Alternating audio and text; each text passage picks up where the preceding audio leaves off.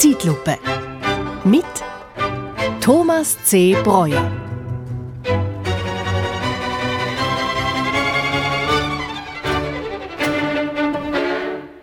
Höchste Zeit, den verehrten Hörerinnen und Hörern mal wieder mit dem Klimawandel auf den Geist zu gehen. Ihr habt doch nicht allen Ernstes geglaubt, ihr seid jetzt durch mit dem Thema, nur weil mit Herrn Rösti ein fossiler Energieträger im UWEG sitzt. Nein, nein, nein, denn es ist bekannt, dass jede Schweizerin, jeder Schweizer etwa 14 Tonnen CO2 im Jahr produziert. Dabei wäre es nicht so schwer, sich in Sachen ökologischer Fußabdruck einen schlanken Fuß zu machen. Wenn man die Tonnen abends rechtzeitig rausstellt, sollte das doch alles kein Problem sein.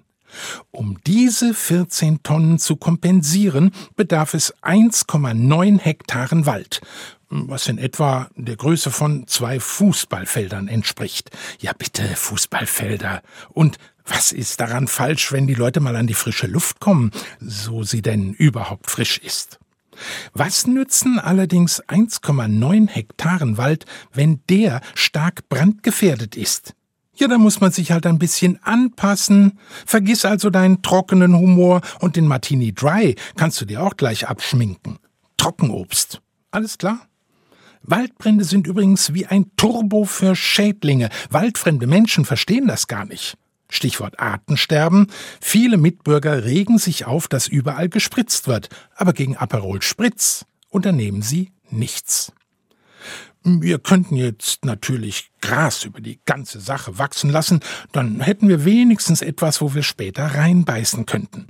Anscheinend verstehen nur junge Leute die Problematik. Die sind da extrem woke, wie man so sagt. Wobei, äh, excuse, so ganz verstehe ich das nicht.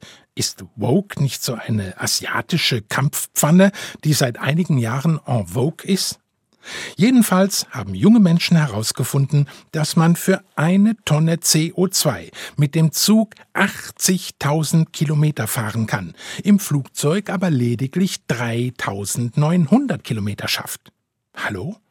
80.000 Kilometer, das ist fast zweimal um die Erde. Wer kann sich das denn heutzutage erlauben? Und spätestens da dürfte klar sein, was das Wort Zugscham bedeutet. 80 Prozent der Inlandsflüge wird bemängelt, seien Businessflüge. Ja und? Soll man vielleicht Erwerbslose in die Maschinen setzen? Und was ist eigentlich mit dem Straßenverkehr? Nun, bei uns im großen Kanton schien es bisher undenkbar, das Tempolimit, solange die FDP Zugriff aufs deutsche Verkehrsministerium in Berlin hat. Aber womöglich kommt es doch noch auf deutschen Autobahnen. Bei uns begreifen allmählich die Liberalen und die CDU, dass wir Gas geben müssen beim Runterbremsen. Sogar die alte Raserpartei CSU setzt sich für mehr Grün ein, allerdings für Grünphasen in Ampeln.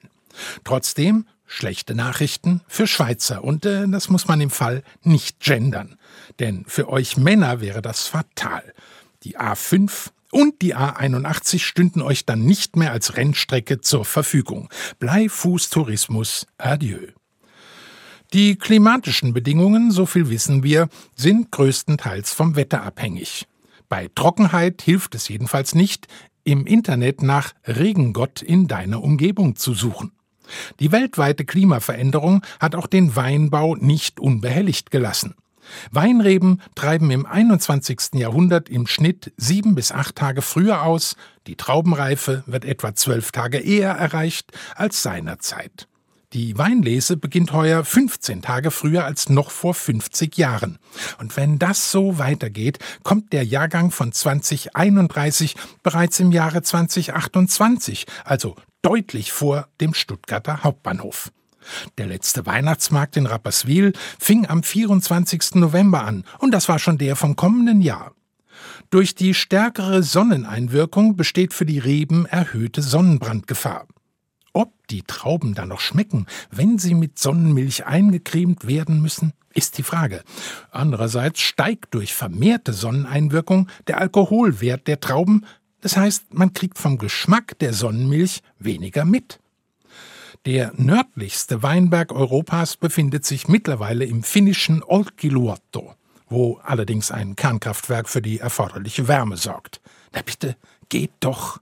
Wenn in der Schweiz erst einmal die Strahledeponie nördlich Lägern in Betrieb ist, wird einem die Gegend dort südlich vorkommen, mit Zitronenanbau und sizilianischen Rebsorten, ein vielversprechender Kollateralnutzen, und damit müssen dann alle leben. Denn den Müll noch weiter nördlich Lägern ging nicht wegen der Grenze.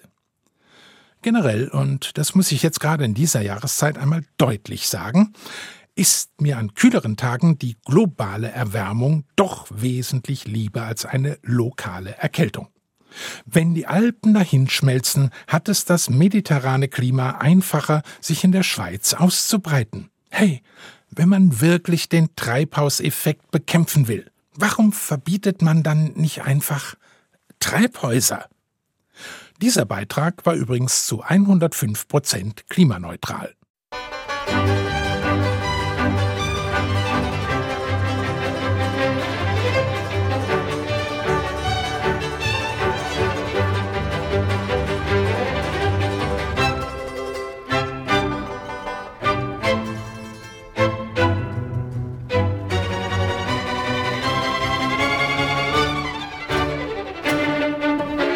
Zeitlupe. Mit Thomas C. Breuer